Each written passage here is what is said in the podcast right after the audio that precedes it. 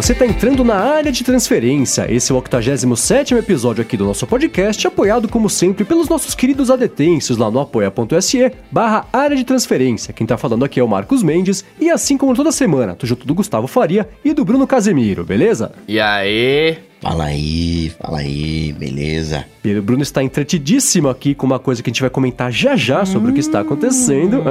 Ah, Só tô precisando aprender a mexer nele, mas tô me divertindo horrores. tá, tá pagando o que com o, o, seu Apple Pay do Belmerindos? É. o pessoal gostou dessa piada que eu fiz, né, cara? É, as pessoas, eu não sei, eu faz desde que falou a Apple Pay chegando no Brasil, o pessoal com esperança de que vai ter Santander Apple Pay. Eu, não te, eu como correntista, é o único banco que eu tive desde o começo, né? Primeiro eu era cliente Banco Real, aí o Santander comprou, já não gostei, porque mexendo nas minhas coisas eu não queria, aí virei Santander. Cara, desde sempre, é um banco preguiçoso, que não faz as coisas que tem que fazer, é um banco atrasado, então não esperem Apple Pay no Santander tão cedo, por isso que eu falei, vai chegar no Bamerindos antes de chegar no, no, no Santander, porque tem a menor chance, eles ficam empurrando aquela... Você vai hoje no caixa eletrônico, você vai lá, tem uma filipeta com, ah, pulseira para pagar, né? Você não precisa de Apple Pay, usa aqui a nossa pulseira Mequetrefe feia só para fazer pagamentos, que ninguém quer, né? E aí eles colocaram isso aí como solução, alternativa Apple Pay. E atualizando, sincronizou na quinta-feira, né? Tinha que acontecer alguma coisa. Na quinta-feira, é. Aí foi a sincronia do Ulisses é. no iCloud. Foi isso, a gente gravou no dia seguinte e Coca terminou de atualizar o, o, o, Ulisses dele. E tá rolando suave agora, que terminou de atualizar, tá funcionando beleza? Então, tá funcionando, melhorou, agora tá direitinho, porque não tem muito volume, né? Então eu mexo só no arquivo, ele sincroniza na hora. Mas não tô usando, né? Tô de Scrivener. Voltei, né? Bom, já começamos, mas oficialmente agora deixa eu começar aqui com um follow-up sobre o que a gente falou na semana passada, sobre capinhas, né? O pessoal gosta de falar sobre capinhas com a gente. Quem não gosta é isso, né? As pessoas falam com a gente, a gente tem que responder, né? E foi, por exemplo, o Kotlins que falou que, é, é, que tem que concordar com o Bruno sobre o uso de capinhas, porque o vidro é, mais resistente é colocado no iPhone risca porque ele é mais, é mais resistente, mas é mais maleável, né? Então você coloca o iPhone no bolso, por exemplo, já riscou o vidro que não quebra, mas risca fácil, né? Ele falou que apelou pra capinha porque é muito caro para comprar o um negócio e né, riscar, né? Exato, eu tô. Meu, meu, meu iPhone tá todo riscado, ele caiu no chão hoje, velho. Foi uma tristeza absoluta para mim.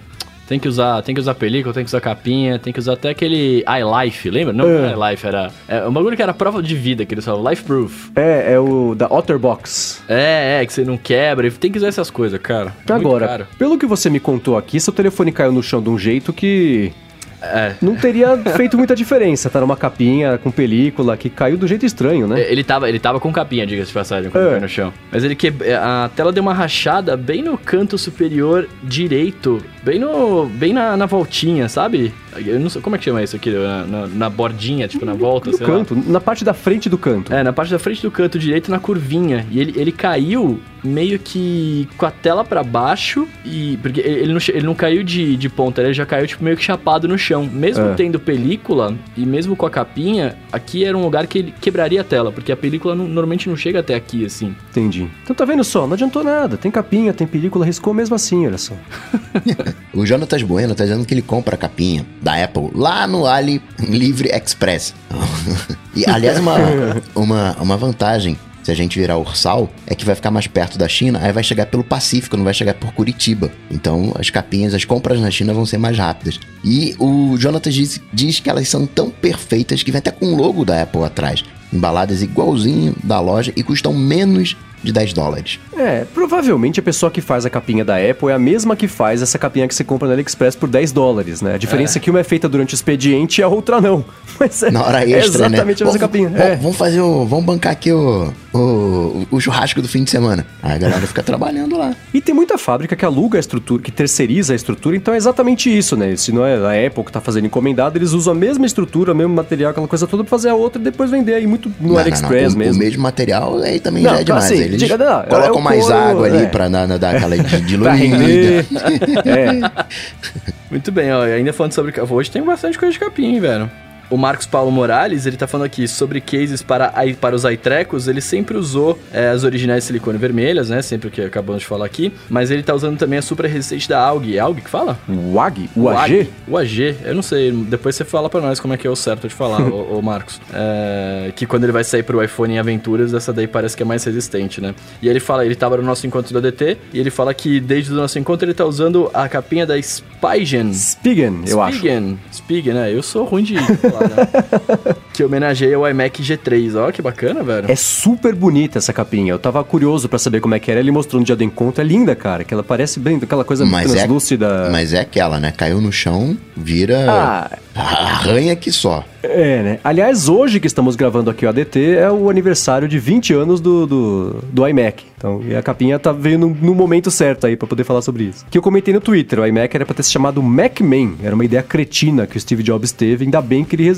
ele pôde ser convencido de mudar de ideia. Porque Macman, não, né? Pelo amor de Deus. Macman. Agora, arrematando aqui esse papo sobre capinhas, né? O Hilário falou que sobre o Tim Capinha, ele confessa que usa, mas quando foi lançada a câmera protuberante lá, ele pensou na hora que a ideia encaixava com as capinhas, porque, né, aquela câmera aqui, você coloca a capinha, some a câmera protuberante. Aliás, isso é uma coisa que eu perguntar pra vocês. Ainda incomoda o lance da câmera ser saltada pra fora aí do- no iPhone, não? Eu uso. Não, não, não, incomoda demais, né? Um toque danado, mas tá com, cam- com capinha, então não, não sinto. Mas incomoda demais, você coloca na mesa ali, fica sambando. Digo isso por causa do iPad, eu uso o iPad sem nada atrás e aquela capinha, a câmera saltada me incomoda. Eu sempre coloco o dedo em cima da câmera, apoio na mesa e depois que eu tiro o dedo, fico, sei lá onde é que tá a câmera, vou passar ali, vai arranhar a câmera, vai ficar um, um risco no vidro, não vou conseguir mais usar a câmera do iPad, todo noiado. Eu passo a mesma coisa que o Coca, eu não uso capinha no iPad e uso no iPhone, né? Aliás, o, o tweet do Hilário foi engraçado, porque quando, ele, quando eu li essa parada, eu, eu, eu pensei, falei, mano, eu sou exatamente o Ó, oposto não, não, deixa eu só porque- fazer uma, uma, uma pausa aqui. Você pensou 38 vezes, eu senti aqui na gravação, que você deu uma engasgada aqui 38 vezes pra não falar que o Twitter do Hilário foi Hilário. Na verdade, eu fiz a piada pra ver se alguém percebia dizendo que o tweet dele foi. que o do tweet do Hilário foi engraçado. Pra ver se alguém, né, depois comentava. "Ah, ah, ah." Mas é, eu pensei nisso porque eu falei, mano, olha como eu sou o oposto do Mendes, né? Eu uso capinha e película no iPhone e tal, porque fica no meu bolso, blá blá blá. E no iPad eu não uso nada, porque eu já acho que o iPad é uma coisa que eu vou pegar no momento em que eu não vou estar com problema, né? Tipo, eu vou manusear ele ali, eu vou sentar tranquilo, pá. E ele usa capinha no, no iPad, né? Tipo, usa uma baita de uma capinha, diga de passagem, né?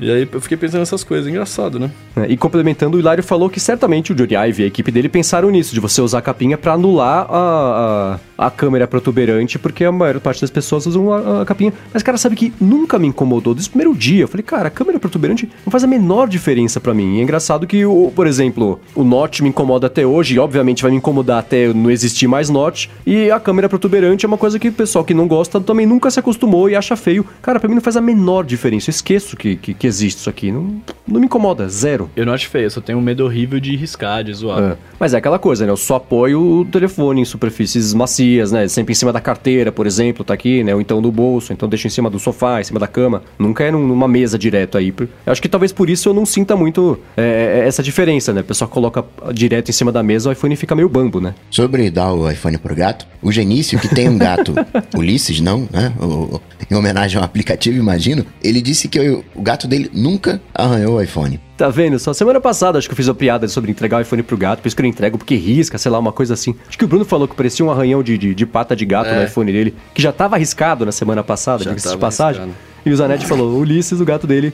não risca. Achei legal chamar do Ulisses o, o gato. Agora, ó, Coca e Bruno, essa aqui é pra vocês, que vamos, vamos, de uma vez por todas, encerrar a grande polêmica a respeito do sobre os unicórnios, né? Era alado, não era, aquela coisa toda. E o Saulo Souza falou que, na verdade, acho que a gente tava se confundindo, né? Unicórnios não são alados, porque os alados são os Pégasos. Ele falou que o pijama do Bruno provavelmente é um cruzamento entre as duas espécies. Pode então ser. está resolvido o mistério. Então é isso, é, é claro, os Pégasos são alados, como aprendi nos Cavaleiros do Zodíaco. Olha lá. Agora, Ok. seguindo aqui com o follow-up, na semana passada a gente falou, né, brincando, sobre aquele negócio do Fortnite, né, de você fazer a instalação dos métodos não seguros ali pra conseguir usar no Android. E o Lucas falou que, sobre o que a gente falou sobre semana passada, é claro que não é o ideal, mas é o que a própria Epic Games falou, né? Você abre a instalação para aplicativos de desenvolvedores não verificados no Android, instala o Fortnite, depois você fecha a instalação para aplicativos não verificados. Então, só deixa passar eles, né? O resto não pode mais. Mas é uma alternativa, né? Claro que é. E ó, semana passada, velho, também esses caras me zoando, que, que me zoando não, né? Eu, eu fiz uma, eu fiz uma, falei uma referência que ninguém entendeu. Até agora eu não sei do que você tá feio. falando. Os caras me olharam feio, mas duas pessoas pegaram, velho. O Elia de Ferreira e o próprio Marcos Paulo Morali, né? Que foi a, a piada que eu fiz com o nome dele ali. É, entenderam a referência. Eu falei do. Eu falei sobre o Miles Morales, que é o. É um Homem-Aranha novo. Novo, né? Tipo, ele já é antigo, mas é, ele é novo, tipo, tem uma história em quadrinho e tal. Ninguém pegou essa, mas eu sabia que tinha gente comigo aqui. É, Obrigado, bem. Queridos. Muito obrigado. Muito bem, aprendi mais essa. Sempre tem alguém que vai entender a nossa referência. Por isso que eu acho tão bacana dos nossos adetenses. São espertos, são espertos. Essa área de transferência que a gente tem de conhecimento aqui, né? O Renato Donar, falando sobre a atualização de Apple Watch, falou nessa de tirar o Apple Watch do recarregador durante a atualização. Ele quase infartou uma vez, porque o iPhone notificou que a atualização estava concluída e ele tirou sem olhar. E ainda estava a bolinha carregando. Dá um, um, susto danado, mas essa bolinha carregando é que depois ele faz uma. Você faz a transferência e depois ele meio que expande a, a atualização, instala a atualização, dá um boot. Então essa. Quando o, o iPhone já dá o ok, tá liberado, pode tirar da, mas por via das dúvidas, deixa lá, né? Vai que dá ruim. Exatamente. O iPhone faz isso também. Se atualiza o iOS, tanto no iPhone quanto no iPad, ele põe aquela barra de progressão Aí ele termina, aí começa mais uma.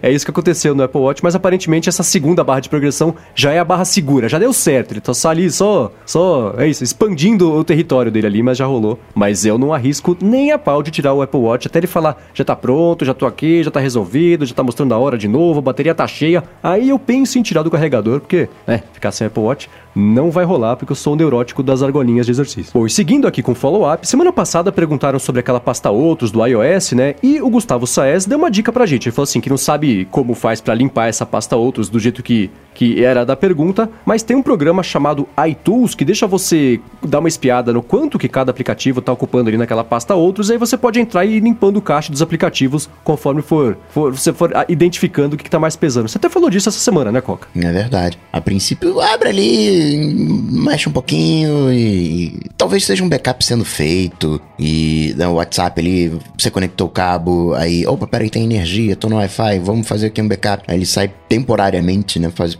pegando os arquivos para fazer o upload, aí coloca ali, considera como outros. Tem algo ali no, no Outros. Agora, só acrescentando uma coisa a mais, o sistema, quando ele precisa de espaço, ele limpa já esse cache. Então você acaba não tendo muito ganho. É que nem você limpar a lixeira. Você olha ali o teu espaço livre no Mac, você vai ver, ah, tem aqui 100 GB livres. Aí você olha na lixeira, tem 50 GB na lixeira. Aí você diz, vou apagar a lixeira porque eu vou ficar com 150 GB livre. Isso não é verdade porque o espaço livre já considera esse espaço da lixeira. Porque se precisar de espaço, ele limpa a lixeira. Então fica mais ali para quem apaga a lixeira. eu apago a lixeira.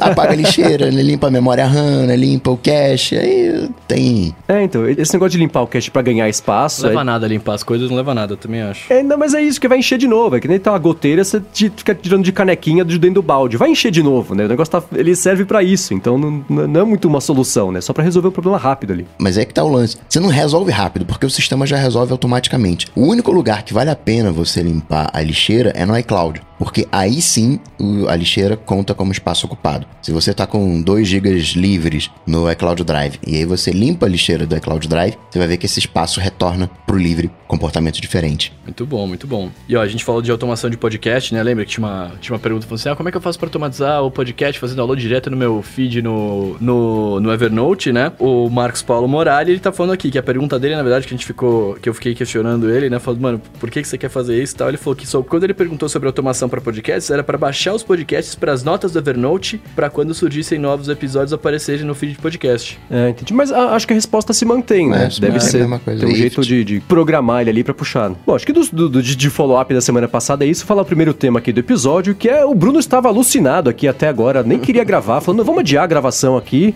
porque ele chegou aqui no loop e a gente colocou na mão dele o Note 9, né? Pra ele dar uma espiadinha, ver Nossa, como é que é e tal. Nossa, ele tá até babando, tá ah, não entendi que, que semana passada aqui. saiu o Android Pie. Eu coloquei na pauta Android Pie. Falei, vamos falar do Android Pie. Essential com Android Pie já chegou, caraca, muito rápido. Foi vetado, mas o Note 9 apareceu.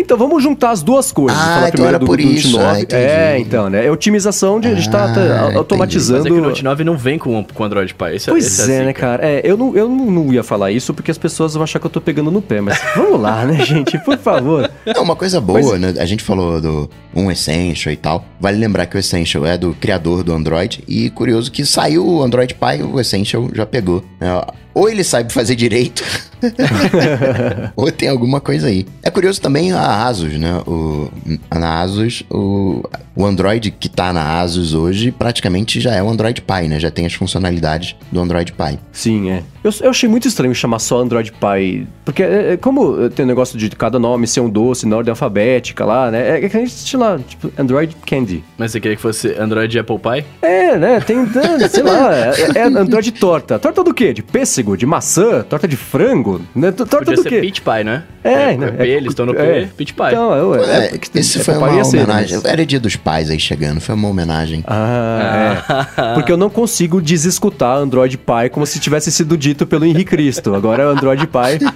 Eu- é, não dá. O pai, pra mim, é o pai, a figura paterna, e não o pai torta em inglês, né? Que é exatamente o mesmo fonema, então não dá pra desassociar uma coisa da outra. Virou Android Pie pra mim, pra sempre agora. Agora, Bruno, na verdade, assim, eu, eu mexi super rápido no Note 9, porque eu queria ver como é que era, né? Mais a- a- ali a pegada do aparelho, ver como é que era a canetinha, a interação e tudo mais. Mas você deu uma boa mexida. O que, que você achou da brincadeira? Cara, o Will falou na live do Loop e eu assino embaixo. Se eu não tô mais com ele aqui pra assinar no, no Note. Mas, cara, a Samsung mostrou como se, fa- como se fazer uma canetinha, né? Assim, Uhum. Quem tá vendo a gente ao Tem vivo câmera, estão chaco- canetinha pra tirar foto, é isso?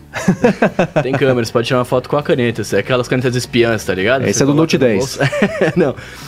Você pode usar a canetinha dele como controle remoto, né? Acho que a essa Ah. altura do campeonato a galera já tá ligada, né? Mas quando ela. Ela tem agora Bluetooth na caneta. Mesma coisa que tem no, aqui no Apple Watch. Antes era só. Os Notes era só por proximidade que ela funcionava. Agora ela funciona até acho que 10 metros de distância. E você pode apertar o, o botãozinho que tem nela pra, por exemplo, desbloquear o celular, pra você tirar foto, pra você controlar. Você pode escolher o que vai ficar no botãozinho, né? Então, sei lá, você, você tá fazendo uma apresentação de PowerPoint ali, usando o seu Note pra apresentar. E aí você põe dois toques, ele volta, um toque ele avança, né? Você pode configurar cada tipo de ação para pro botãozinho. Isso é muito da hora, cara. Uhum. Principalmente por ser um negócio tão pequeno e todo mundo já deve saber, mas pasmem, ela carrega dentro do aparelho. Eu fiquei impressionado com Uhum. isso. Eu achei animal, velho. Muito melhor do que né, a gente conectar o nosso maravilhoso Apple Pencil ali atrás, que inclusive o meu bagulho aqui tá todo quebrado, diga-se de passagem, mas tudo bem. Como é que você quebrou isso aí? Eu não faço ideia, ele começou a rachar, ele tá rachando. ó. Nossa, tá ressecando. É, bizarro. Vou passar um creme nele.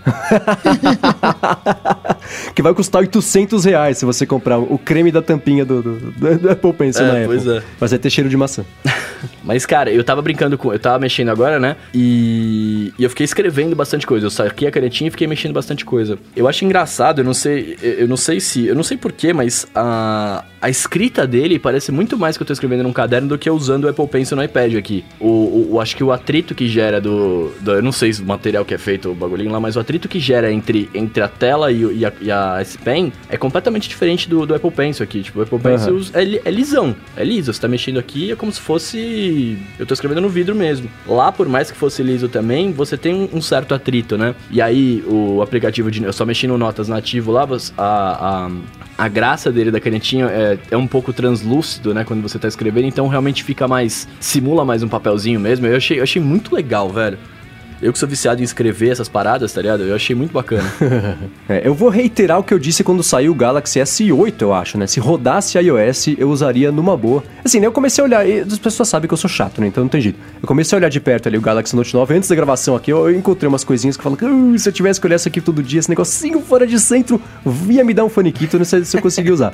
Mas no geral é um aparelho bonitão mesmo. É, é, é, se rodasse o iOS pra não perder tudo que eu já tenho montado de cima, de esquema, de automação, de Ulysses, de workflow e tudo mais, ia ser uma boa pedida. O, e além da caneta, que eu gostei muito, apesar de ainda não ter muitos aplicativos rodando, é o fato de você poder usar o modo Dex diretamente do celular sem precisar conectar naquela dockzinha, né? Tipo, É, você- então, né? Esse parece o jeito certo dessa ideia ser aplicada. Pois né? é, pois é.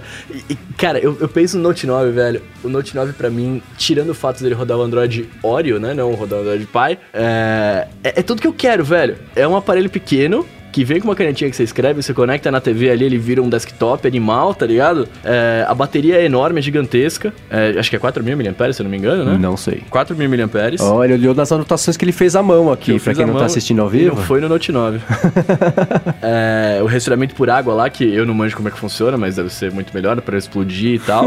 E a memória Não, dele, e né? esse resfriamento é o que fez não precisar de ter um dock para conectar como computador. Ah, olha só. Sim, o grande lance era esse, né? Eles mesmos eles explicaram isso, né? Que era, assim, para fazer isso no passado e esquentar muito. Então, por isso que eles colocaram aquele dockzinho, que apesar de ser bonitinho, era, era, era, era um pedágio, né, pra tecnologia. Ele, ele possibilitava uma coisa nova, mas era mais trabalhoso. Agora não é trabalhoso, agora é mais fácil, né? Você ativa o modo dentro dele, que é o que faz muito mais sentido. Basta você ter um USB-C HDMI que funciona. É. é. Então, mas aí, ô Coca, me ilustra minha ignorância. Quando você tá usando no modo Dex, ele carrega? Não, porque, não, né? não porque o porque monitor tá ligado não tem... uma TV. É, Exato, é, beleza. Não tem energia na, na TV. Então você teria que ter um cabo com uma saída pra, pra energia, né? Isso. Isso. Teria que ter um difusorzinho ali, um hubzinho e aí rolaria. E o bacana é que mesmo com o, o modo DeX ativado, você consegue usar o aparelho. Então ele vira uma segunda tela e não só o, a cabeça de, uma, de, de, um computador. Então tanto o, o, Note 9 quanto até o... que eu sempre esqueço a, a ordem certa, Galaxy Tab S4, é isso? Uhum. Muito bem. Então ele também tem esse modo e é isso. Você liga no monitor, mas se você quiser usar o tablet ou o celular na hora e fazer outra coisa, uma segunda tela, rola também. Que é uma excelente ideia, diga-se de passagem. Agora, você falou, vocês falaram, né, de, ah, não, porque né, essa, o, o Mendes falou, é o modo certo de fazer, essa tecnologia e tal. É. Eu gosto do, dos gadgets, eu gosto de ter na mesinha ali, né, a Dex e tal. Gosto, eu não tenho, né, mas eu gosto, se eu tivesse, eu gostaria. eu acho bonitinho. Mas sabe o que eu fico pensando? É, se você, pensa se uma pessoa que vai usar, só, o cara compra só, só o, o Note 9 e tal, para usar esse como desktop, como para jogar e para fazer tudo. É o computador do cara, tá ligado? A vida útil vai, vai diminuindo, porque ele vai usar muito, uhum. né? É, seria seria, pra, na minha humilde opinião, não sei, né? Posso estar errado, mas seria muito mais inteligente você ter um, um, um certo hardware ali, né? Tipo, para aumentar a potência do telefone enquanto ele tá sendo usado como desktop. Ou não faz sentido? Ah, é... Que é o lance do, do ser Facebook lá, né? Que você tem no teclado, você tem toda mais uma, uma parte forte ali para ele, para ele virar um computador mais parrudo. Sim, a não ser que eu, a primeira coisa que eu penso é, ah, se tivesse uma base, é uma tralha a mais para levar para lá e para cá. E isso já, já me faz desistir da ideia logo de partida. Aí né? você prefere que essa tralha mais esteja no próprio aparelho que você vai carregar sempre, vai ficar mais pesado. Sim, aí funciona. Mas você não, nota claro. que tem essa tralha a mais. Ah, entendi, entendi. É, porque senão são duas coisas ocupando espaço ao invés Sim, de ser não, uma só. Faz, Esse faz negócio... todo sentido. De, é. de pronto, o Note 9 ele poderia ser menor só por não ter a canetinha, né? Já é uma área inútil Sim. ali do aparelho. Uhum. Mas aí. É um pedaço oco, né? É, mas se tira esse espaço, ia ficar menor, mas ia ter que colocar, andar à parte ia virar um Apple Pencil e o Bruno não ia querer. Aí, então, deixa assim, não, não eu concordo. Tá mais que certo. E ele integrar essa tecnologia, sim, se ele, ele de, sei lá, 300 gramas passasse a pesar 80 quilos, aí é um problema. Mas de, de 300 gramas passar a pesar 350, 400, 500, é a mesma, né? Não faz tanta diferença. Então é, é, uma troca, é melhor do que você ter um negócio lá ocupando espaço na mochila, outra coisa para perder, para não funcionar, para quebrar uma peça, sei lá. Então eu prefiro ele integrado ali, que aí faz sentido, pelo menos para mim. Mas o espaço da canetinha é mais tela também, né? É, né? Pois é. Porque eu acho ele, ele fino demais, sabia? A largura da tela. Eu já não gosto do, do iPhone 10 porque eu acho a largura da tela muito pequena. Hum. E o Note 9, pelo menos a impressão que eu tenho, ele é mais estreito ainda. Ou pelo menos proporcionalmente, ele, ele parece mais fino. Hum. Ou mais alto, e aí, por consequência, mais fino. Mas também é outra coisa que, assim, eu, eu prefiro a tela um pouco mais larga. Vou ter que usar de lado, né? Sei lá, usa dois em cima do outro. Mas é, eu achei ele meio fininho, assim.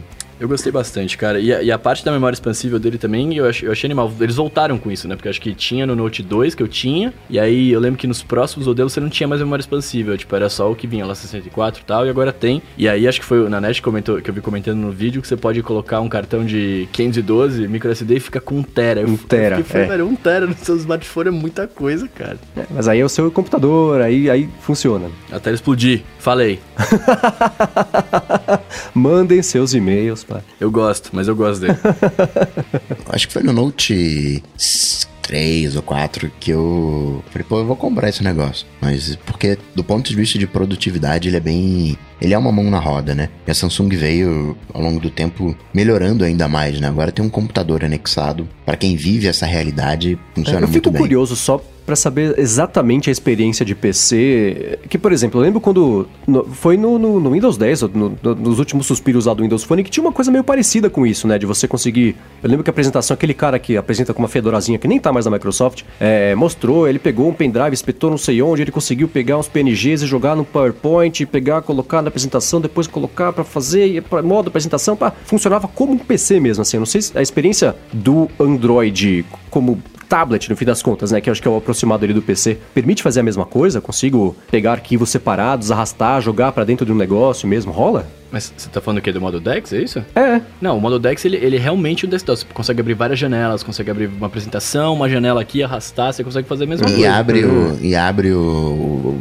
lá o, o sistema de arquivos, abre o cartão SD, você tem acesso a tudo. É, beleza. O lance dele é que ainda não tem. Você não tem muito aplicativo pra ele, né? Então, tipo, ele acaba sendo. Se você vai usar como seu único, sei lá, seu único device da vida, você vai perder coisa porque não tem compatibilidade ainda. Não, mas, é, por exemplo- funciona se você tiver a sorte dos apps que você usa já estarem adaptados, porque senão você vai começar a ter que dar uma volta enorme pra conseguir fazer o negócio dar certo só pra conseguir usar, mata o propósito de você economizar tempo, né? Mas tem uma outra coisa também. Você tem uma série de aplicativos hoje que estão na nuvem. A gente não usa, a gente não tem o, o hábito de usar. Mas você tem editor de áudio na nuvem. Você tem editor de vídeo na nuvem. E funciona muito bem. Você pega o iVideo, por exemplo, funciona maravilhosamente bem. Porque a gente fala muito né, de editor de vídeo e tal, como uma coisa pesada. Mas o que é um editor de vídeo? É só dar os cortes que você quer dar os cortes ali, né? Junta e renderiza. Renderizar na nuvem, onde por detrás está uma super máquina, você renderiza praticamente na hora. É até bem muito mais interessante do que você fazer isso no seu desktopinho, né? Tem- ok, você tem que ter uma fibra para poder fazer o upload do, do bruto lá para cima,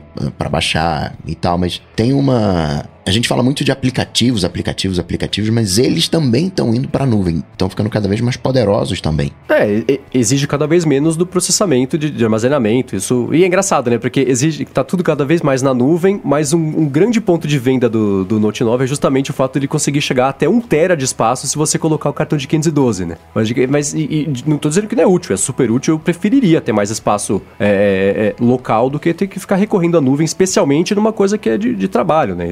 Uso o iPad aqui e sei exatamente do que eu tô falando. Mas é, é engraçado, essas duas coisas estarem acontecendo ao mesmo tempo, né? A migração pra nuvem e o espaço tá aumentando de modo que você nem precise mais de tanto espaço, né? Ficar uma coisa. ah, Um tera, quem que vai usar mesmo esse um tera, né? Haja filme, né, velho, pra você colocar no seu celular, hein? Agora, já que tá falando sobre, a gente falou sobre Android Pie agora há pouco, vamos continuar nesse assunto, né? Teve essa polêmica que eu não entendi por que que foi uma grande polêmica nessa semana do lance do Google, né? Do rastreamento. Porque não acompanhou o que aconteceu, descobriram como se ninguém soubesse, né? Grande, finge a surpresa, né? Você vai lá nos ajustes da sua conta do Google, desliga, fala, não me rastreie nos lugares pra onde eu vou, sei lá. Aí, de novo, finge a surpresa. Vai lá, te rastreou mesmo assim, né? Aí pra você desligar mesmo isso, além de desligar o rastreamento no ajuste, tem que também desligar o rastreamento em aplicativos e na conta, são em dois lugares lá. E o Google falou: não, estamos explicando claramente aqui que ao desligar esse recurso, nós continuamos te rastreando, ou seja, não serve pra nada. E não é bem assim, né, Google? Você fala no texto lá de ajuda que vai parar de rastrear e não para. Mas e, surpreendeu alguém isso? Porque a mim, não. Não entendi por que que as pessoas ficaram tão surpresas com um negócio desse. Pois é, por um lado não é surpresa, eu diria que não seria nenhuma surpresa se fosse, ah, sei lá, cinco anos atrás. É que nem o, o Inter, o Inter ele se pronunciou publicamente, então, até vazamento sim, sabe?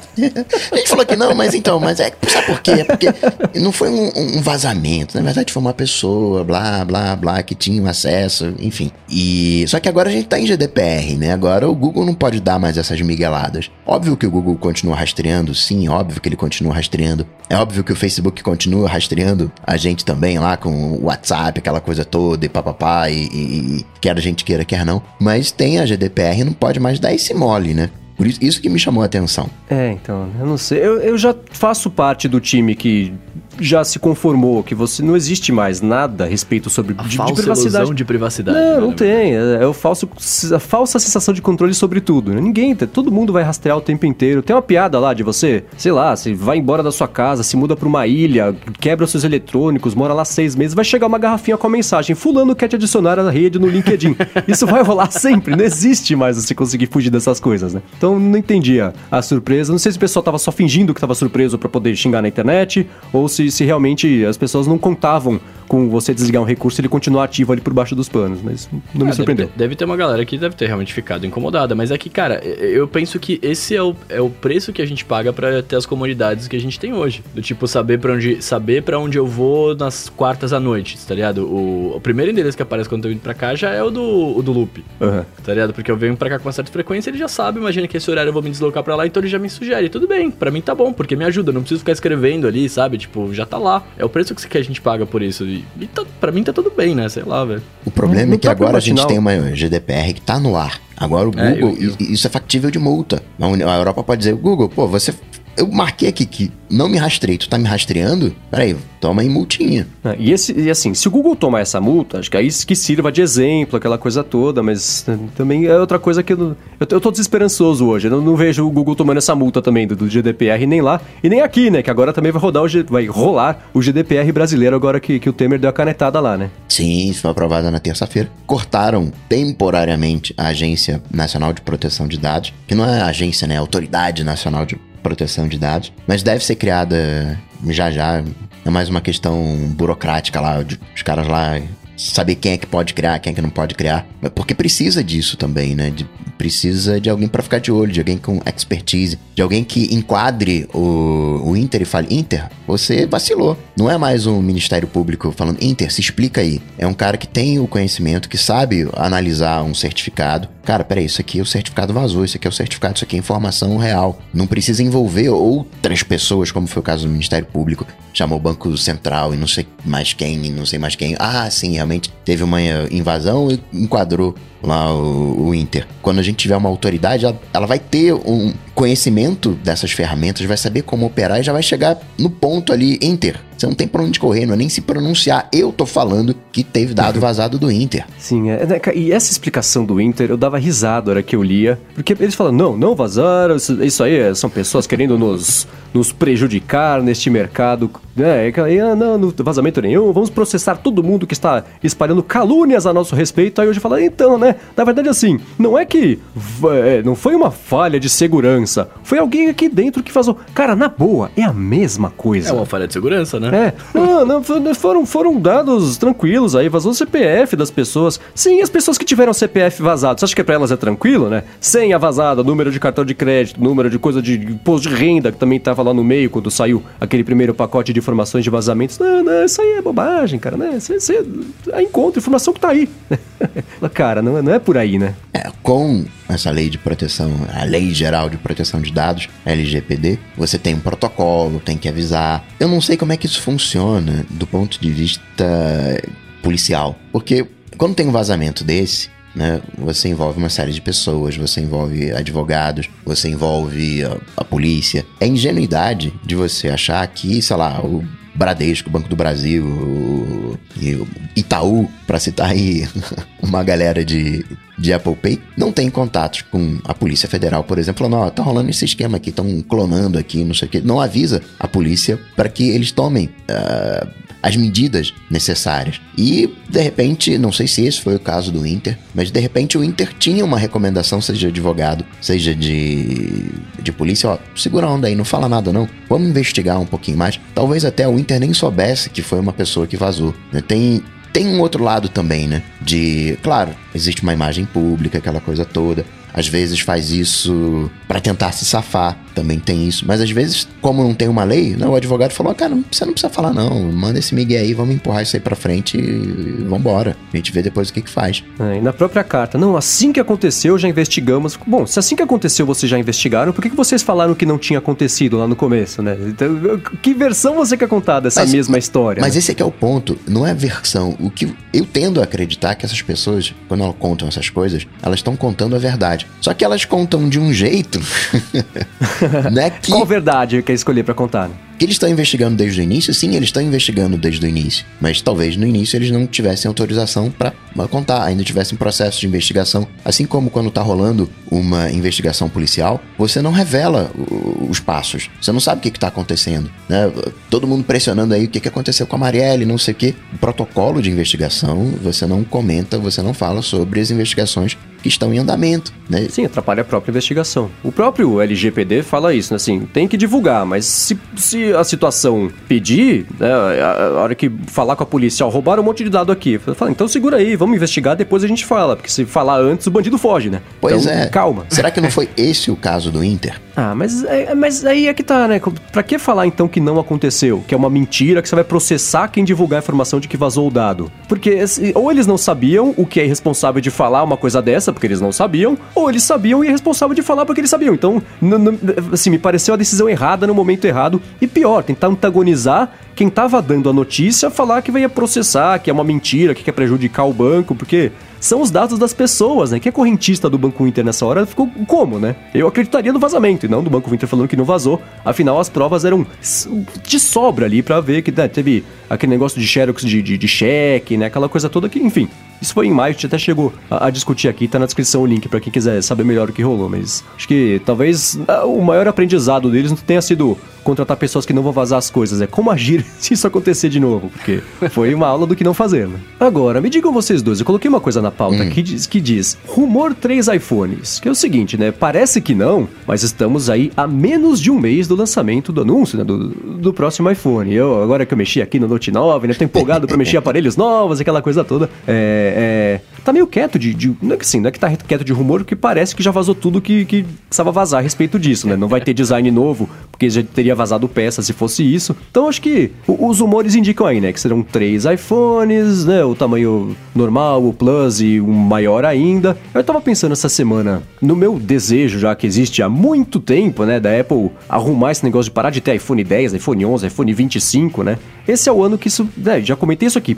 Deveria acontecer. Aí fiquei pensando: você tem um iPhone do tamanho normal, que seria o, o, o iPhone 10S, né? Desse ano. Um iPhone 10, eu vou chamar de 10 aqui, Plus, só pra efeito dessa discussão, que seria um pouquinho maior. E um iPhone maior ainda. Ia ser bacana se eles se chamassem simplesmente iPhone, iPhone Plus e iPhone Pro, sendo que o Pro, o que, que, é o produto Pro hoje, o iPad Pro? Você tem a caneta, você tem a tela dividida. Caneta poderia funcionar no iPhone maior, porque Modo justifica, Dex. só que a caneta tem que ser menor. Modo Dex, exatamente, oh, querendo, né? Hein?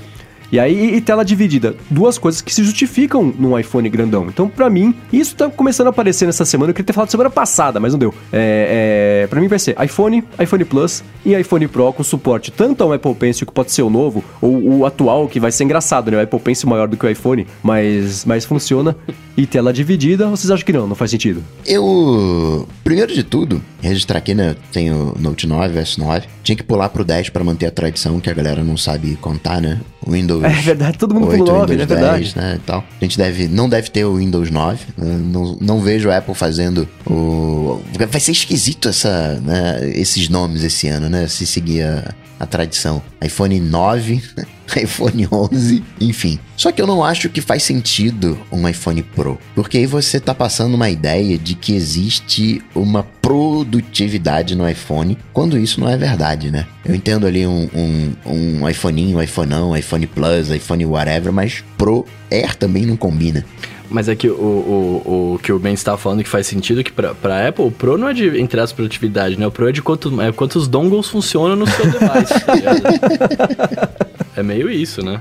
Porque, e de novo, né? Olhando a, a linha inteira de produtos da Apple, né? Você tem o, o, MacBook e o MacBook Pro. Né? Você tem o Mac e você tem o Mac Pro. Você tem o iPad e você tem o iPad Pro. E, e, e para mim faz sentido organizar de vez, parar com número, parar com letra, coisas assim. Porque não vai ser, não vai chamar iPhone 10S. Porque as pessoas não sabem que o X é décimo de iPhone X, vai ficar iPhone XS, que em inglês é excess, que é excesso. Vai ficar muito estranho, uma cacofonia muito bizarra. Então acho que não deve rolar, porque as pessoas não sabem até hoje que o iPhone 10 é iPhone 10. Então, pra, pra mim, assim, é o ano perfeito para parar de número, letra, não sei o que lá, e iPhone Plus e Pro. Só que eh, essa é uma ideia boa, né, do ponto de vista racional, mas ela não é uma ideia boa do ponto de vista de marketing. Porque quer você queira, quer não, quando sai um iPhone 10 e eu tenho um iPhone 6, eu quero comprar o 10. Porque ele é o número maior? Claro, porque tem a novidade. Eu quero atualizar. MacBook, eu já não tenho essa coisa de atualizar todo ano. MacBook a gente atualiza cada, sei lá, dois anos, três anos, cinco anos. O a gente vai por década. Ou por década.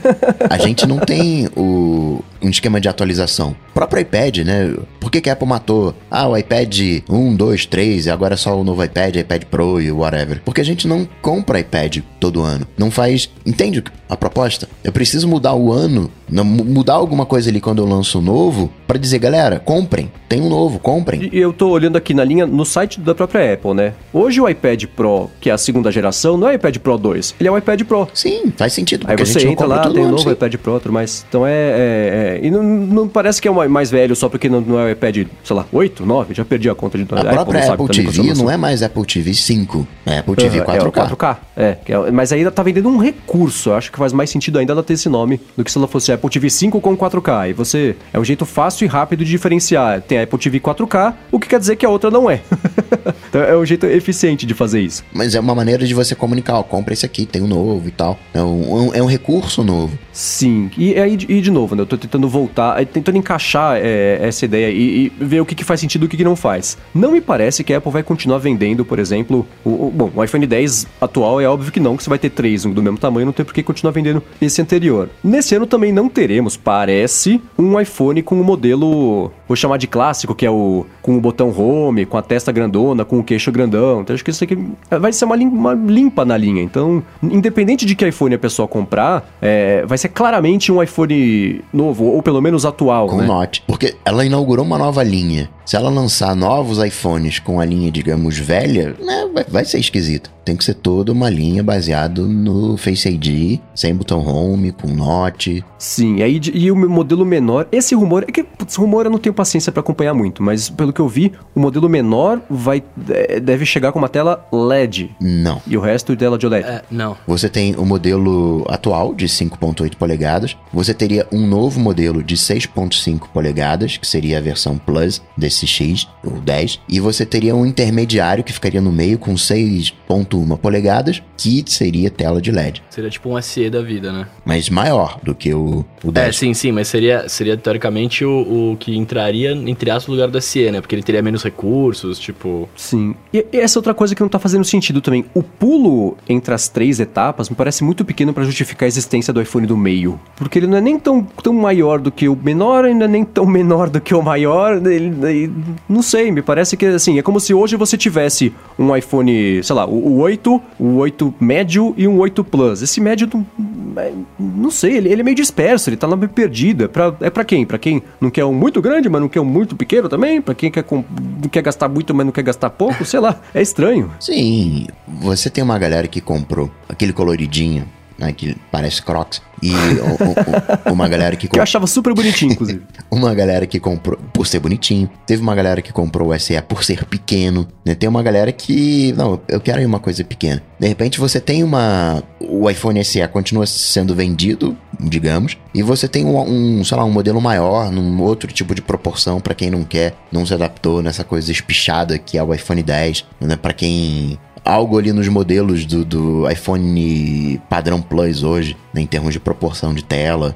É, alguma diferenciado teria que ter, né? É, e falando em diferenciar, eu fico também pensando no que, que pode chegar para diferenciar em relação ao modelo passado para esse. É só a Apple ser, ela tá certa de que as pessoas que não compraram a geração atual vão comprar do ano que vem, porque elas estão faz dois, três anos aí com o celular, então tá na hora de trocar. Porque aí é rumor que a gente não vê porque são coisas muito internas ali, né? Se mudar o sistema a partir de dentro da câmera é uma coisa que não vai vazar, é muito técnico, especialmente se for mais ligado ao software do Mas, que por exemplo, ano passado, a gente, nessa época, um mês do lançamento, a gente já tinha.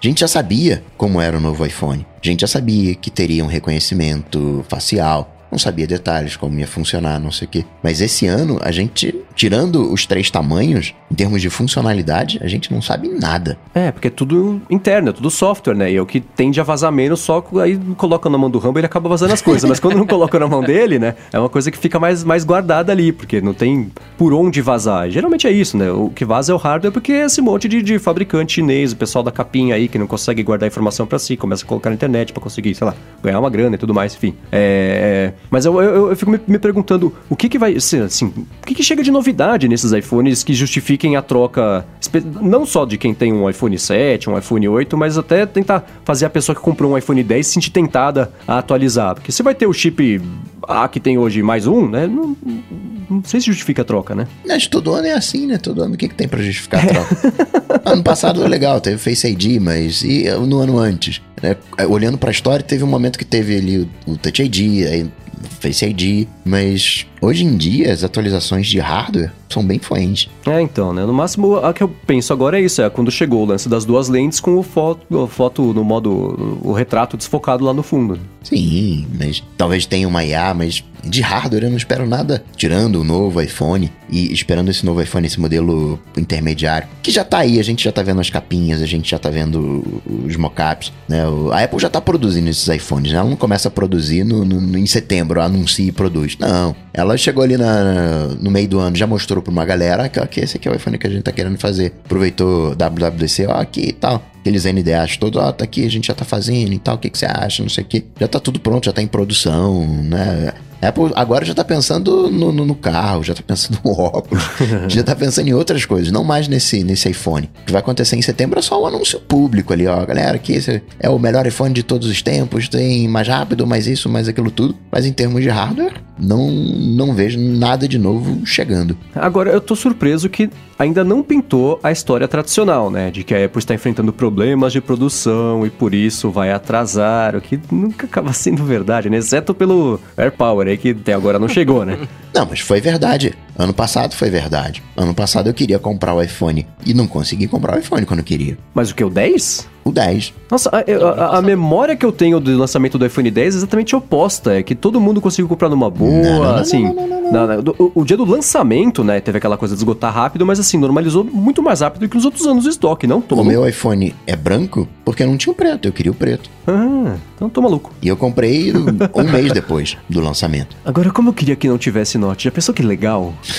a novidade é essa. Conseguimos miniaturizar ainda mais o, o, o Kinect que tem aqui dentro, agora tá só no, no, buraquinho ali. Ele funciona como caixa de som, saída de, de, de, de som para ligações telefônicas e câmera. Morreu o Note. Mas o Rambo não vazou o link, o ícone do. É, pois é, né? do novo iPhone sem Note. Pois é, pois é. A gente pedir pro Rambo vazar logo, cai vira verdade, né? Ele pode começar a vazar umas coisas que ele inventar, faz um Photoshop ali, aí fala, Ih, agora é, tem que produzir. É, falar, o Rambo vazou, a gente vai ter que fazer, cara. Ou então pra concorrência começar a produzir e aí avançar a tecnologia de, de um lado ou do outro, né? Alô, fake news.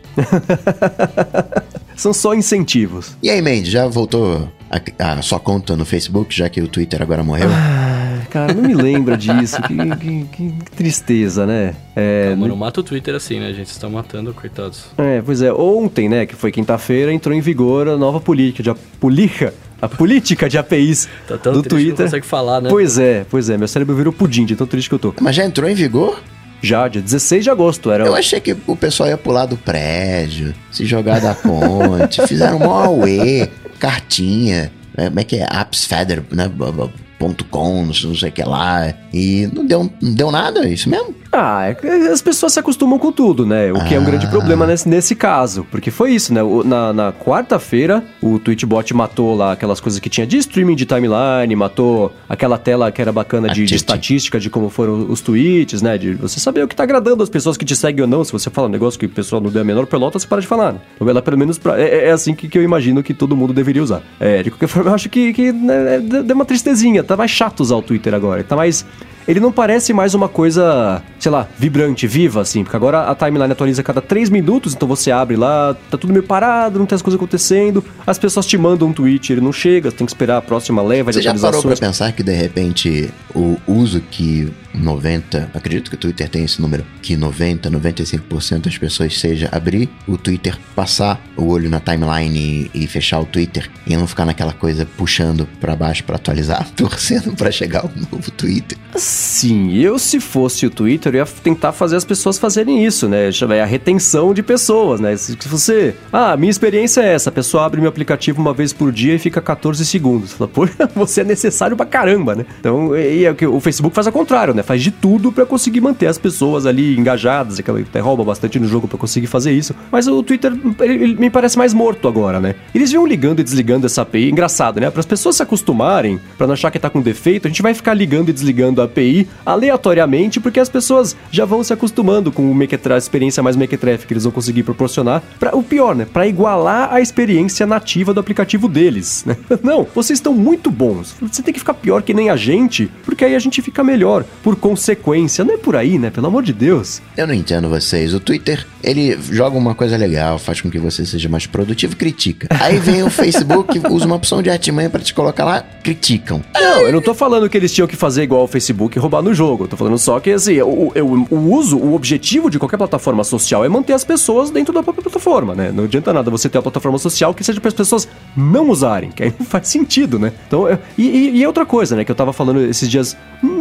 assim, de, de, experiência de uso no próprio Twitter, né? O, os aplicativos que não são os nativos, eles geram uma experiência muito mais pura sobre o que, que é usar o Twitter. Não tem o que você perdeu, não tem sugestão, não tem que seu amiguinho tá curtindo, não tem até propaganda que eu não tenho problema em ver se justificar a, a existência dela, né? Apoiar a plataforma e tudo mais. Eu não tô mais com muita vontade de apoiar o Twitter, não, pra ser muito sincero. Mas sempre achei, o Tweetbot tinha que ter anúncios, que são os anúncios que o Twitter ganha dinheiro para veicular, e isso nunca teve. Por isso que eles querem quebrar a experiência do app de terceiro, porque eles querem que as pessoas fiquem lá na própria plataforma. Mas se ele não faz nada para manter as pessoas ali, qual que é o objetivo de fazer isso tudo? É só estragar o vizinho para que aí você fica melhor na fita? Não faz sentido. Mas, cara, já para pensar que se a, se a funcionalidade existe nativamente, de tipo, ah, o que você perdeu, papapá, o Twitter é assim hoje? Sim, mas é por isso que eu sempre digo que se não fosse o Tweetbot, eu tinha desistido do Twitter há muito tempo. Então, mas meio que. É, eu, eu, entendo o que você tá falando, mas é que, é que aí meio que, tipo, a, a galera que usava o Tweetbot, pelo amor de Deus, me entendam, parou no tempo.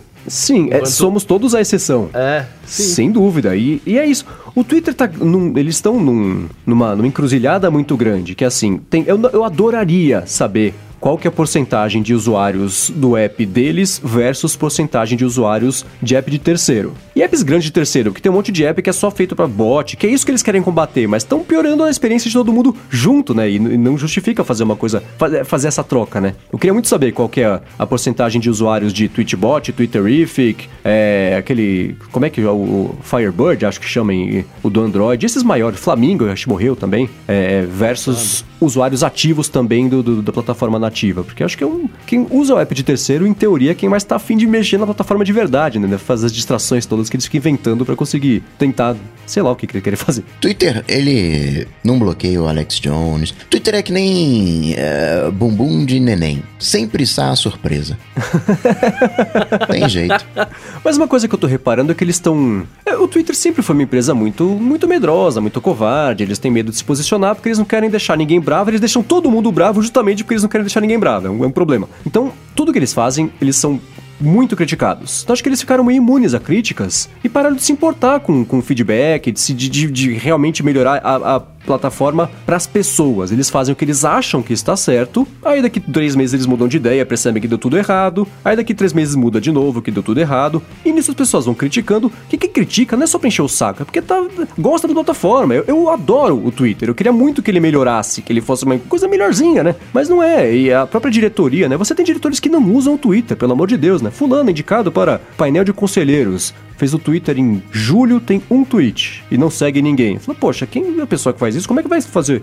Como é que vai ser o conselheiro de uma empresa se você não usa o próprio produto, né? Então, e eu acho que assim, eles tomam tantas é, é, decisões que são questionáveis e, e, e, não só do ponto de vista de, de, de estratégia de mercado, mas de, do ponto de vista moral, do ponto de vista, de, enfim, que é, é tudo tão, tanta crítica o tempo inteiro que eles pararam de se importar com isso. No, no feedback das pessoas já, já não tem o mesmo valor para eles, porque eles sabem que você se criticar então tanto faz, né? Eles, eles, pararam de, de, realmente se importar com quem se importa com eles, o que é um problema, né? E aí você vê isso aí, de piorar a experiência de todo mundo para conseguir ter uma experiência mais parecida com a nativa, que é fraca com, comparativamente, né? Mas é o caminho que eles querem seguir. E não tem jeito, né? A gente que usa os apps de terceiros, é, é o que eu falei pro Bruno, eu sei que eu e todo mundo que usa o Twitchbot, que usa o Twitterific, somos a exceção, mas... A resistência. É... mas é uma pena que isso tenha que acontecer, né? Que você tenha que. que, que eles tenham que escolher é. o, o, outro jeito que não fica bom para ninguém, no fim das contas, só para eles. Mas eles sozinhos não vão conseguir fazer o sucesso da plataforma que eles queriam. Partiu todo mundo pro Facebook e vambora.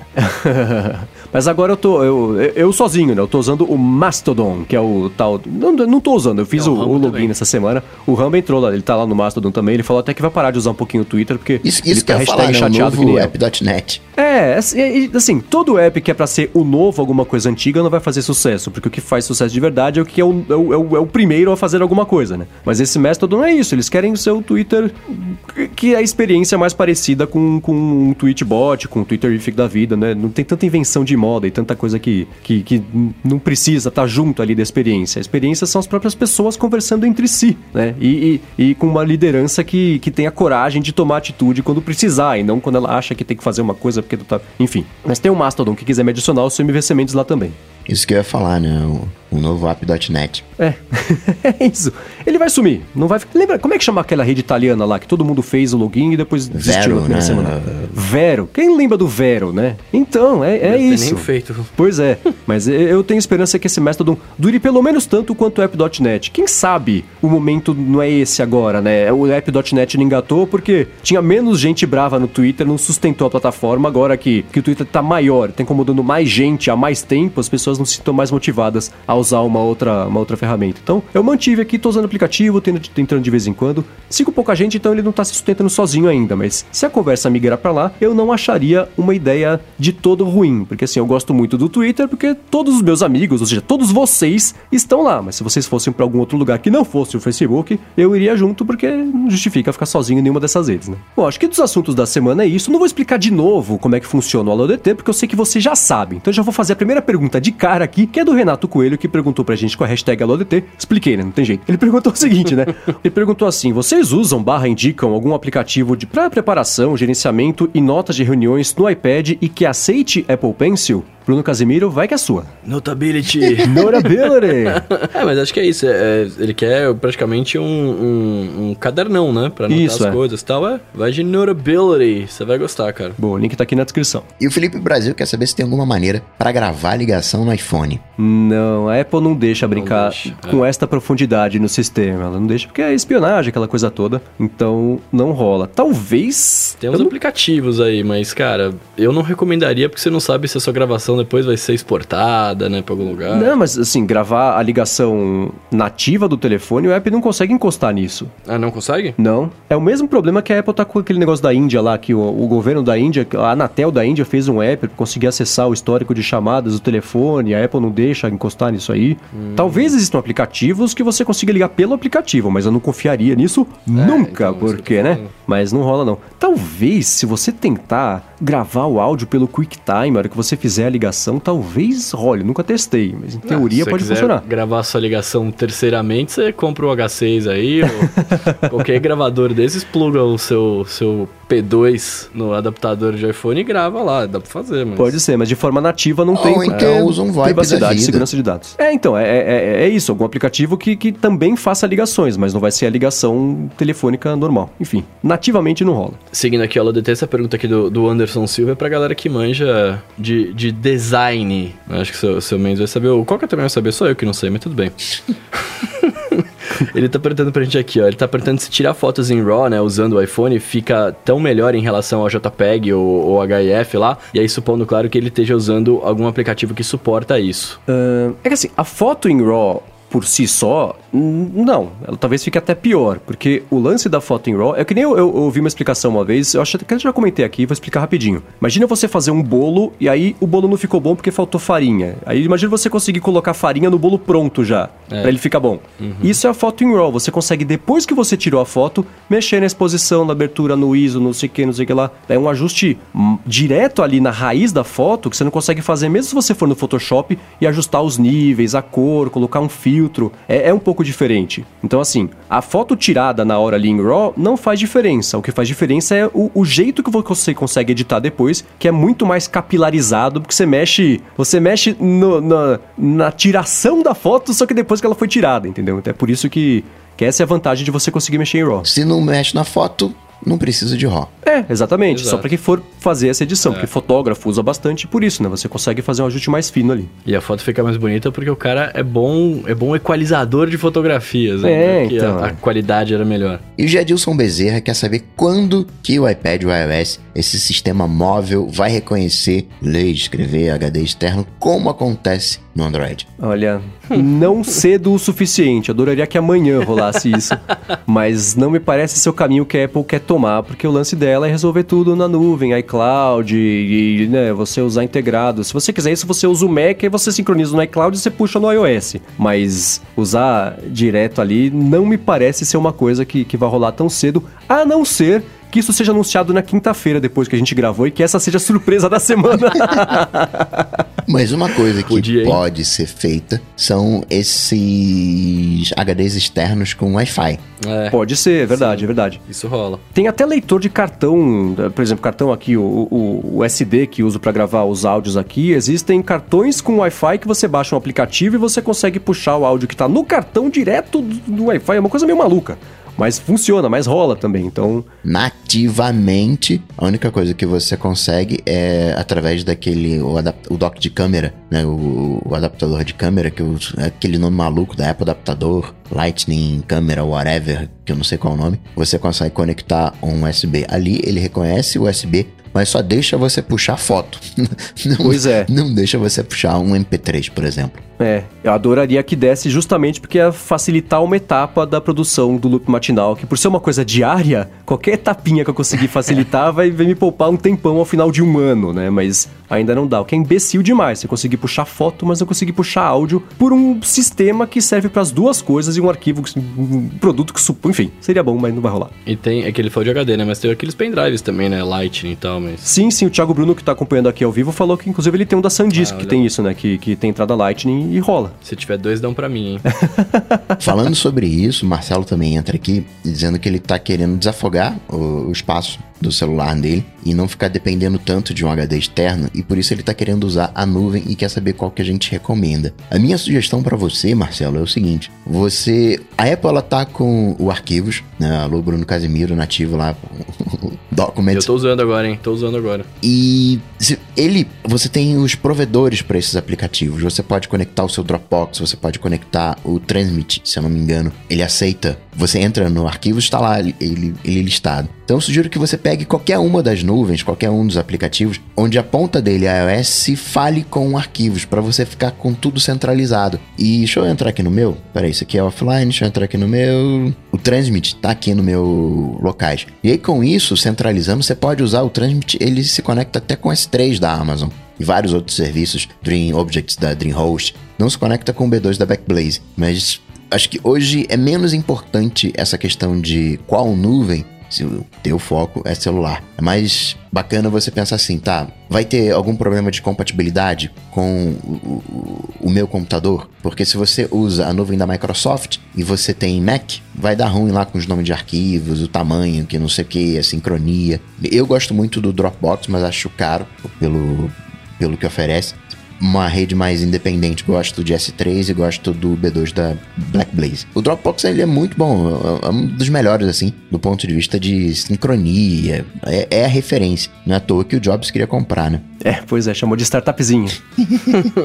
Seguindo aqui, ó, uh, o Rubens Padovez está perguntando pra gente: vocês trocariam o iPad pelo Surface Go ou HP Envy X2? É, registrando Não, aqui, o Envy X2 ele é uma vibe Note 9. Sim, sim, sim, sim. É, e, de novo, né? A minha resposta é meio padrão para isso tudo. Não porque o iOS me faria falta, porque se trocar um pedaço, né, ia parar de funcionar o outro que é a integração aqui com o iPhone, e aí todo o lance de as automações que eu tenho para fazer o roteiro do loop matinal, para fazer a postagem todo dia, que é uma coisa que não dá pra fazer no Android, ou no, no Windows também, então é, é, isso, já tá amarrado demais para eu conseguir sair. São ótimos aparelhos. Se eu, tivesse, se eu estivesse entrando hoje né, neste mundo de tecnologia, talvez a conversa fosse diferente. Porque é muito bacana. O Surface eu acho ah, lindo. Peraí, eu não entendi o negócio. Você não acabou de falar que você gostaria de ler coisas do, do, do cartão, porque facilitaria o teu processo de publicação e os sistemas que teriam isso, como no caso, né, o, o Surface e o, o, HP, aí você não quer porque tem, não tem automação do iOS? É, ué, eu tô assim, são 12 passos que eu preciso fazer para publicar o loop matinal. Se eu pudesse fazer eles serem em 8, beleza, mas eu vou trocar de sistema para ter que fazer 25, porque só porque um deles vai ser mais rápido agora não faz o menor sentido, né?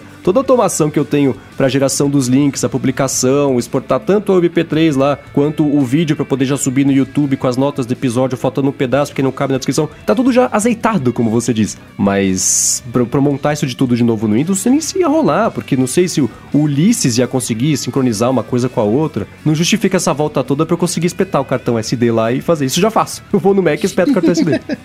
Então você trocaria, de repente, o Mac pelo Surface Go, mas não o iPad. Talvez. Mas aí seria ter macOS, você ter o Windows, né? É, mas assim, se o Photoshop funcionar, é o que eu uso no 90% do tempo no Mac. A não ser que eu tô usando os outros 10% pra poder gravar aqui. Acho que se tiver uma câmera também conseguir entrar no YouTube, tá resolvido. Bom, seguindo aqui com a LoADT, o Alexandre Volpon quer saber uma coisa. Ó, Alexandre, a gente já falou sobre isso, hein? Mas ó, sejamos rápidos aqui. Dica de VPN pra ele poder usar. google.com.br, digita área de transferência VPN. Eu uso o Tunnelbear e o Encrypt.me. Você, Bruno Gum? Eu não uso nenhum. Você, Coca? Utopia. Boa. Então, próxima pergunta. Peterson Pinheiro, tem uma dúvida sobre o iTunes. Quando sincroniza o iPhone, ele baixa todos os aplicativos novamente que já haviam sido baixados no celular. É assim mesmo? Então, eu acho que você, Peterson, tá é com o iTunes antigo. Porque antigamente era assim, você tinha os aplicativos no, dentro do iTunes e agora você não tem mais. Essa parte saiu do iTunes. E tinha essa opção quando você sincronizava, ele pegava os aplicativos que você tinha no iPhone, baixava de novo, aquela coisa toda. Hum, Você até tem o. Tinha, né, dentro do iTunes aquele transferir aplicativos comprados do dispositivo. Mas agora não tem mais. Se eu não tô usando muito o iTunes, mas acho que não tem mais essa, essa opção. Mas qualquer coisa é só desmarcar essa opção no, no, no iTunes velho. Hum. Fazendo uma atualização, abri aqui o meu iTunes e tem ainda no iTunes aqui dispositivos transferir compras, que puxa do iTunes. E provavelmente essa parte de aplicativo ainda deve estar dentro do iTunes, só que, né, escondido de alguma maneira. Maravilha, ó. Seguindo aqui, o Douglas Bridge Rosa, ele fala assim pra gente, né? Será que com essa passada de perna que o pessoal da Epic tá dando no Google, Fortnite fora da loja, sem pagar comissão pro Google, blá blá blá, é, pode mudar alguma coisa no mercado? Será que o Google pode vir a fechar o seu sistema igual no iOS ou todos os grandes vão preferir, vão preferir sair também? Hum, acho que sim, vai mudar no mercado, porque agora todo mundo que lançou aplicativo na Play Store e na App Store também, mas na App Store é mais difícil, né? Então na- vou usar a Play Store como exemplo, né? Você tem um Pokémon GO da vida aí, você tem um PUBG da vida aí. Todo mundo vai olhar pro Fortnite e fala: "Poxa, eles estão ganhando dinheiro e ficando com 100% desse dinheiro. Vamos fazer isso também?" Vamos. Então acho que assim, cada vez mais agora aplicativos, especialmente esses apps de, de bastante destaque, que todo mundo esteja louco pra baixar, eu acho que eles vão começar a adotar mais essa medida assim. Então, deste ponto, eu acho que o mercado deve começar a mudar. Daqui a um ano, esse tipo de coisa vai ser muito mais frequente do que a gente tem hoje. Agora, Agora, o Google abrir, eu acho que não, velho. É, assim, o é, Google então- fechar, desculpa, eu acho que não. Exatamente, acho que o Google fechar, porque aí vai ser uma mudança estrutural no funcionamento, na existência, na, na- na filosofia do Android, É, né? Porque exato. sempre foi o sistema aberto que permite esse tipo de coisa, né? Vale lembrar uma outra coisa também, é o modelo em que o Fortnite ganha grana. Fortnite ele já seria gratuito, então estar na loja não, dá- não daria nenhuma grana. né? O, o desenvolvedor independente tal, ali quer cobrar né, uma graninha e tal. Já o Fortnite não funciona assim. Ele tem um sistema de compras, né? Que são lá os- as roupinhas e tal. Então o Fortnite tá deixando de dividir a sua loja, né? Pagar os 30% pro Google, ou 15%, né? O Google é menos o valor, se não me engano. É, mas é isso, assim, é ficar com. é, se, eu pudesse, se eu pudesse escolher entre ficar com 99% ou 100% de qualquer tipo de coisa, eu vou querer ficar com 100%. Então, acho que é- esse vai ser o. Não, mas o que eu tô querendo dizer é o seguinte: o... existe o mito de que aplicativo Android não dá grana. Então, Ah, desse entendi. ponto de vista, tanto faz eu colocar dentro da loja ou fora que eu não, não, não ganho grana. Fortnite, entre aspas, não precisaria ganhar grana. Agora, ele tem uma loja fora dentro do aplicativo. Então, pra ele é vantagem. E para as outras realidades, talvez não seja uma vantagem. É, é que assim, e, e no Android tem o lance todo de. E no iOS teve, sempre teve também com, com jailbreak, né? De aplicativo modificado e pirataria. O próprio Super Mario Run lá, a Nintendo falou, cara, lançar no Android foi um problema, porque assim, a gente faturou muito menos que achava que ia faturar, porque o pessoal pirateou. Mas o Fortnite é streaming, né? Não tem muito como piratear o streaming, né? E especialmente pra comprar roupinha dentro do jogo, que é uma coisa que vai ser mais difícil. Certamente já tem um jeito de fazer, de roubar no jogo, mas a maioria da população que vai jogar é só quer ele se divertir, vai ser uma outra conversa. Mas acho que é por isso que é um pouco mais controlável mesmo. E o Google vai ter que fazer alguma coisa. Eu acho que vai- eles vão fazer alguma coisa pra tentar impedir que isso aconteça com certa frequência. Vai dificultar a abertura de, de a instalação de aplicativos não validados lá pelo Google, não confiáveis, coisa assim. Porque, por exemplo, no macOS, acabou de anunciar, acabou não, na, na WWDC, né? A Apple anunciou que mesmo aplicativos baixados fora da Mac App Store vão ter que passar por um sistema de validação da Apple. Isso não vai ser obrigatório agora, mas acho que a partir do ano que vem já vai ser obrigatório. E a Apple falou: ó, isso aqui não é para pegar dinheiro de vocês, a gente não vai fechar totalmente uh, o, o, o e só deixar instalar aplicativos que sejam é, na Mac App Store. Mas o que a gente quer fazer é garantir que todos vocês que vão disponibilizar o aplicativo fora da Mac App Store não são malware, que nem aconteceu lá com aquele app de, de, de FTP, foi o Transmit, que teve a validação alterada, instalou minerador de criptomoeda, não lembro o nome do app. Então eles querem impedir que isso volte a acontecer. Então vai ter um sistema de validação do aplicativo, mesmo que seja instalado fora da App Store. Pode ser que uma coisa assim comece a funcionar no Android. O Google falar, quer deixar fora? Beleza, mas vai ter que passar por mim de qualquer jeito só para eu garantir que o pessoal que vai ficar abrindo e fechando o Android toda hora para instalar o negócio fora da App Store, da, da, da, da Play Store, não vai se ferrar nessa porque vocês estão ajudando o ecossistema, ou seja, atrapalhando, né? Ajudando o ecossistema a ficar menos seguro. Então acho que é, é prudente do Google fazer alguma coisa para conseguir coibir isso de um jeito ou de outro, nem que seja só para garantir assim, abriu a porteira, vamos todo mundo pelo menos controlar por uma câmera de segurança na porteira para ver se não vai entrar nada de estranho junto de toda a boiada. Mas acho que é o que deve rolar no futuro aí com isso. Pra gente finalizar aqui os alôs ADTs de hoje, ó, o Vitor Freire tá mandando aqui. Arroba MVC Mendes, arroba Cocatec, arroba Bruno Underline Casemiro. Sabe se é possível utilizar apenas um servidor para se conectar à internet? Ele fala que ele testa a conexão dele aqui, né, no speed test no, no macOS, e aí com um servidor dá um resultado e no outro vem uma parada totalmente diferente. E aí, Coca responde? Então, olha só. Primeiro que a gente só se usa um servidor para se conectar na internet, que é o nosso provedor, né? Já é um só. E no speed test tem uma opção que é Change Server, onde você, em vai ter que escolher um servidor mais próximo de você, com menos latência, para ter um. No geral, eu diria para você o seguinte: hoje, vai de fast.com, veja, speed test é mó legal, mó bacana e whatever. Mas se você quer uma constância maior nos teus resultados, usa o fast.com, acaba sendo referência a Netflix. Aí você vai saber, agora dá para você ver qual é o teu o upload, né? Ele mostra mais dados. E tem outros testadores, vai ter aqui nas notas do episódio alguns outros testadores mais técnicos de velocidade que você pode usar também, inclusive, para iOS. Aí vê lá os gráficos, a latência e todos os parâmetros de uma boa conexão. Maravilha. Muito bem, para achar os links que o Coca acabou de falar ou todos os outros que a gente comentou aqui ao longo do episódio, entra lá no área de transferência.com.br barra 087. Eu sempre esqueço de olhar o número antes de falar, mas 87, tá certo? Que vai estar tá tudo por lá ou vê nas notas do episódio aqui, como sempre brinco, que diz o Coca. Quero agradecer, claro, Eduardo Garcia aqui pela edição do podcast, aos nossos queridíssimos adetensos no apoia.se barra área de transferência, que vão escolher o título. Vocês podem ver aqui na descrição do episódio, sugestão bacana do Rambo que a gente falou na semana passada, dos candidatos aqui que não viraram o título, e também o pessoal vai escolher o título. Pessoal acompanhando ao vivo aqui a gravação na quarta-feira, uma e meia da manhã, os corajosos aqui, todo mundo acompanhando e se divertindo aqui com a gente na gravação. E é isso aí, Bruno e Gustavo, como sempre, valeu. Valeu, valeu, valeu. Tudo bem, mais um programa aí. Eu sou o arroba Bruno Underline Casemiro, no Twitter no Instagram mais próximo de vocês. E é isso aí, seu Coco. Bom, para me achar, vocês sabem, só ir lá no Google, bater Coca-Tech, que a gente troca uma bola, bate uma ideia. É isso aí, eu sou MVC Mendes no Twitter e apresento o Loop Matinal. No Twitter e no Mastodon, que eu vou começar a usar essa semana também. E apresento o Loop Matinal de segunda a sexta aqui, que é o podcast diário de tecnologia do Loop Infinito. E é isso aí, galera. Tudo dito e posto, a gente volta na semana que vem. Valeu! Falou, tchau, tchau.